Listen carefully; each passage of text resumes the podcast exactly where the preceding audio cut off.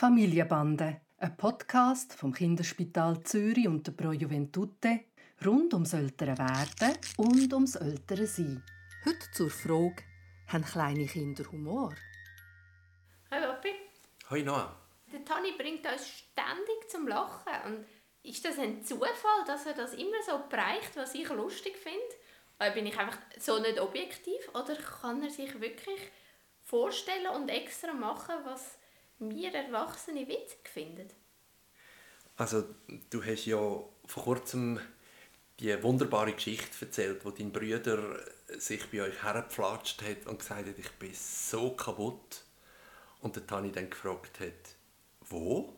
ja. Und das ist ja für uns Erwachsene eine unglaubliche Situationskomik. Und ich glaube, wenn wir Erwachsene dann lachen, dann gehen beim Tani zwei Sachen ab. Erstens ist es schön, wenn Erwachsene lachen und ich probiere das vielleicht wieder einmal. Und das Zweite ist, dass er eigentlich nicht versteht, warum die Erwachsenen lachen. Weil er hat eine ernsthafteste Frage zurückgefragt. Nämlich, wenn etwas kaputt ist, dann muss man wissen, wo das kaputt ist. Im Hier und Jetzt und im Eis zu Eis, wie er lebt. Das heißt, wir müssten eigentlich ganz viel darüber nachdenken, wie man den Begriff Humor definiert oder Witz. Und ich glaube, das setzt voraus, dass man, wenn man will, einen Witz machen will, dass man sich so kann in andere hineinversetzen dass man ihn in eine falsche Richtung leitet, wo man dann lustig findet. Und das kann der Tani noch ganz lange nicht. Aber das ist jetzt ganz ein ausgeklügelte Art von Witz, die du jetzt als Beispiel gebracht hast. Aber ich rede schon nur davon, wenn er irgendwie, weiß nicht, seine Stimme verstellt, um etwas zu sagen. Oder irgendwie im richtigen Moment eine ganz lustige Grimasse zieht oder so. Das ist ja nicht, da muss man sich ja nicht unbedingt ähm, auf dieser Meta-Ebene bewusst sein, was man jetzt sagt. Aber ich glaube, beim ersten Mal, wo er es macht, dann äh, probiert er etwas aus und dann hat er eine Reaktion und merkt, dass die Reaktion ist, dass man das sehr lustig findet. Und dann, und das würde ich jetzt soziales Lernen nennen, dann fängt er an, das einzusetzen und das auszuprobieren. Und wenn die Leute lachen, merkt er, das kommt gut an und macht es dann.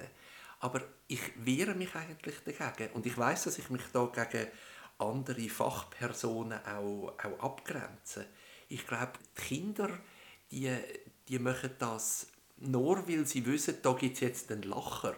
Aber dass sie das als irgendwie mit, mit Humor in Verbindung setzen, da wird sich etwas in mir.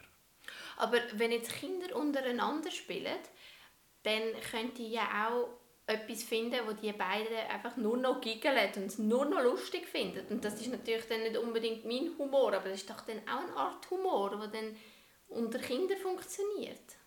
Gib mir ein Beispiel kommt völlig auf die Situation drauf an. Auf dem Bett rumkumpen und sich fallen lassen. Und sie giggeln beide, können sich kaum noch halten.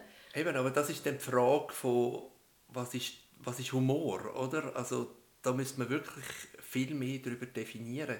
Ich glaube nicht, dass die Kinder jetzt das als, als Humor anschauen würden, so wie wir das verstehen, sondern ich meine, wenn du das Kind kützlich lacht es auch. Das hat noch überhaupt nichts mit Humor zu tun.